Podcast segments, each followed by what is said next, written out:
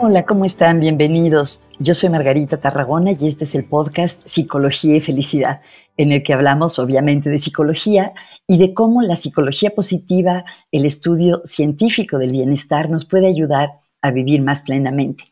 Normalmente saben que en la mayoría de los episodios tengo un invitado, una invitada con quien tenemos una conversación, pero estoy experimentando también tener algunos episodios más cortos en los que hablo solo yo con ustedes.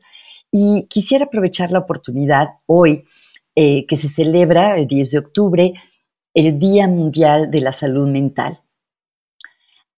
Eh, la Organización Mundial de la Salud desde hace años propuso esta fecha para que haya más conciencia en el mundo sobre la importancia de la salud mental para la vida de las personas a través de, de toda la vida en todo el mundo. Y algo que me llama la atención es que siento que el término salud mental realmente es un eufemismo, porque cuando leemos de qué hablan los documentos sobre salud mental, en general tienden a hablar de eh, la incidencia de depresión, de los niveles de ansiedad, del número de suicidios. Y claro que esto es súper importante, porque estas son, digamos, las enfermedades o los trastornos mentales que impiden a las personas vivir plenamente pero creo que eso no es exactamente la salud mental. De hecho, la propia Organización Mundial de la Salud, cuando habla de la salud en general, dice que la salud es más que la ausencia de la enfermedad. Tiene que ver con tener una vida equilibrada en diferentes ámbitos. Eh, esto me recuerda una anécdota que desde hace muchos años cuenta Martin Seligman, el fundador de la psicología positiva, en uno de sus libros. Él dice que si cuando él era terapeuta hubiera llegado una persona a verlo y le hubiera dicho, doctor, vengo a verlo porque quiero ser más feliz, le hubiera dicho, ah, o sea que quiere estar menos deprimida. Y que después se dio cuenta de que ser feliz no es lo mismo que no estar deprimido. Y sabemos que obviamente es muy importante eh, mejorar o sanar la depresión para poder realmente tener una vida plena, pero no es lo mismo no estar deprimido, o no tener trastornos psicológicos serios que gozar de una verdadera salud mental. Em, sabemos también, desafortunadamente, a raíz de la pandemia, en todo el mundo ha habido un aumento en los niveles de depresión y de ansiedad. Y creo que la psicología positiva tiene mucho que aportar, tanto para la prevención de los trastornos mentales como para el tratamiento del sufrimiento psicológico y de estos trastornos.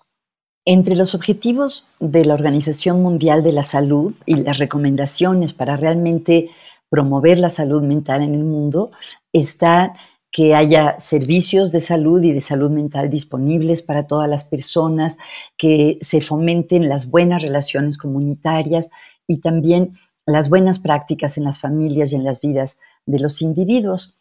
¿Y cómo definen en la Organización Mental de la Salud el cómo se ve gozar de salud mental. Ellos dicen que el tener salud mental nos permite conectarnos, funcionar, manejar el estrés y las dificultades y realmente florecer. Y por eso creo que hay mucho que la psicología positiva puede aportar. En cuanto al conectar, cada vez hay más evidencia que el tener buenas relaciones con los demás es probablemente el mejor predictor de la felicidad, de una vida plena. Y no solo eso, sino que hay investigaciones en las que se ve qué caracteriza las buenas relaciones interpersonales y qué podemos hacer para eh, cultivarlas. La Organización Mundial de la Salud, cuando describe cómo se ve una persona que goza de salud mental, dice que la salud mental permite conectarnos, funcionar manejar el estrés y la adversidad y realmente florecer. Y aquí es donde creo que la psicología positiva tiene mucho que aportar. Si empezamos por el conectar, los hallazgos científicos indican que el predictor más importante de la felicidad de una vida plena es justamente tener buenas relaciones con los demás. Y además, gracias a los hallazgos de investigación, sabemos qué caracteriza a las buenas relaciones interpersonales y qué podemos hacer para cultivarlas.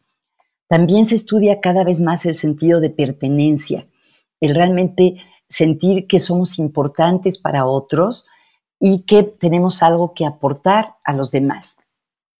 En cuanto al funcionar bien, eh, la Organización Mundial de la Salud incluye conocer nuestras habilidades, eh, sentirnos bien, tener propósito en la vida y estar conscientes de la importancia de nuestro bienestar y el de los demás. Y ahí nuevamente la psicología positiva puede aportar mucho, porque, por ejemplo, entre conocer nuestras habilidades, puede estar el conocer nuestras fortalezas de carácter, el lado luminoso de nuestra personalidad, y hay tests y una clasificación de fortalezas de carácter, como la llamada clasificación VIA. En cuanto al sentirnos bien, eh, sabemos que las emociones positivas son fundamentales porque en sí mismas nos hacen sentirnos bien, pero además nos permiten aprender mejor, crear mejores relaciones con los demás, estar más abiertos a la información nueva. Y hay estrategias, pequeños ejercicios que podemos hacer, por ejemplo, para cultivar la gratitud, que es una emoción positiva, el asombro, que es otra, la serenidad, que es otra. El propósito en la vida. También eh, se ha estudiado qué es lo que contribuye al propósito en la vida de las personas y hay una serie de ejercicios y actividades que se pueden hacer para desarrollar, descubrir o encontrar nuestro propósito. Por cierto, hay un episodio del podcast sobre esto que eh, les voy a dejar la nota abajo por si les interesa. Y por último, tener conciencia de nuestro propio bienestar y el bienestar de los demás. Eh, muchos autores mencionan que el verdadero bienestar no es algo solo individual,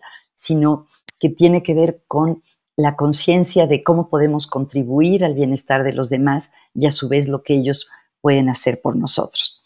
Así que creo que la psicología positiva puede ayudar mucho a no solo no estar mal, sino a qué podemos hacer para realmente estar bien. Y les mencionaba que eh, la psicología positiva puede ayudar tanto para la prevención como para el tratamiento. Lo que he hablado hasta ahora tiene que ver tal vez con la prevención, de qué podemos hacer para cultivar esta capacidad de conectarnos, de conocer nuestras habilidades, de sentirnos bien, de tener propósito. Por ejemplo, las investigaciones que se han hecho sobre adolescentes cuyos padres conocen sus fortalezas, o sea que los papás conocen las fortalezas de sus hijos, se ha visto que estos chicos más adelante tienen menos incidencia, menos riesgo de depresión y de ansiedad. Y también se ha visto que en las escuelas en las que se implementan programas de educación positiva, los chicos aprenden mejor, no solo son más felices, sino que tienen mejores resultados académicos. Y en cuanto al tratamiento, es muy interesante porque originalmente los pioneros de la psicología positiva pensaban que el lugar de la psicología positiva no iba a tener que ver con la terapia ni con lo clínico, puesto que por definición se trata de estudiar lo que funciona bien. Ya hay otras áreas de la psicología que han estudiado las patologías y desarrollado herramientas y maneras de tratarlas y de mitigar ese sufrimiento. Pero curiosamente se ha encontrado que cuando se le agrega la terapia, por ejemplo, a la terapia contra la depresión, se le agregan elementos eh, de psicología positiva, la terapia funciona tan bien como la terapia solita, normal, e incluso mejor, porque tanto con la terapia tradicional como con la terapia con psicología positiva, se reducen los síntomas depresivos, pero con la terapia que incorpora psicología positiva también aumentan el bienestar y la satisfacción con la vida. Bueno, pues estas son algunas ideas de la relevancia que puede tener la psicología del bienestar en el Día Mundial de la Salud Mental. ¿Les puedo pedir un favor? Si les gustó el podcast, podrían hacer alguna de estas cosas o suscribirse, seguirme, darle like o ponerle una calificación o recomendárselo a alguien, se ha visto que la manera más frecuente en la que las personas empiezan a ir un podcast es que alguien se los recomiende. Se los agradecería muchísimo.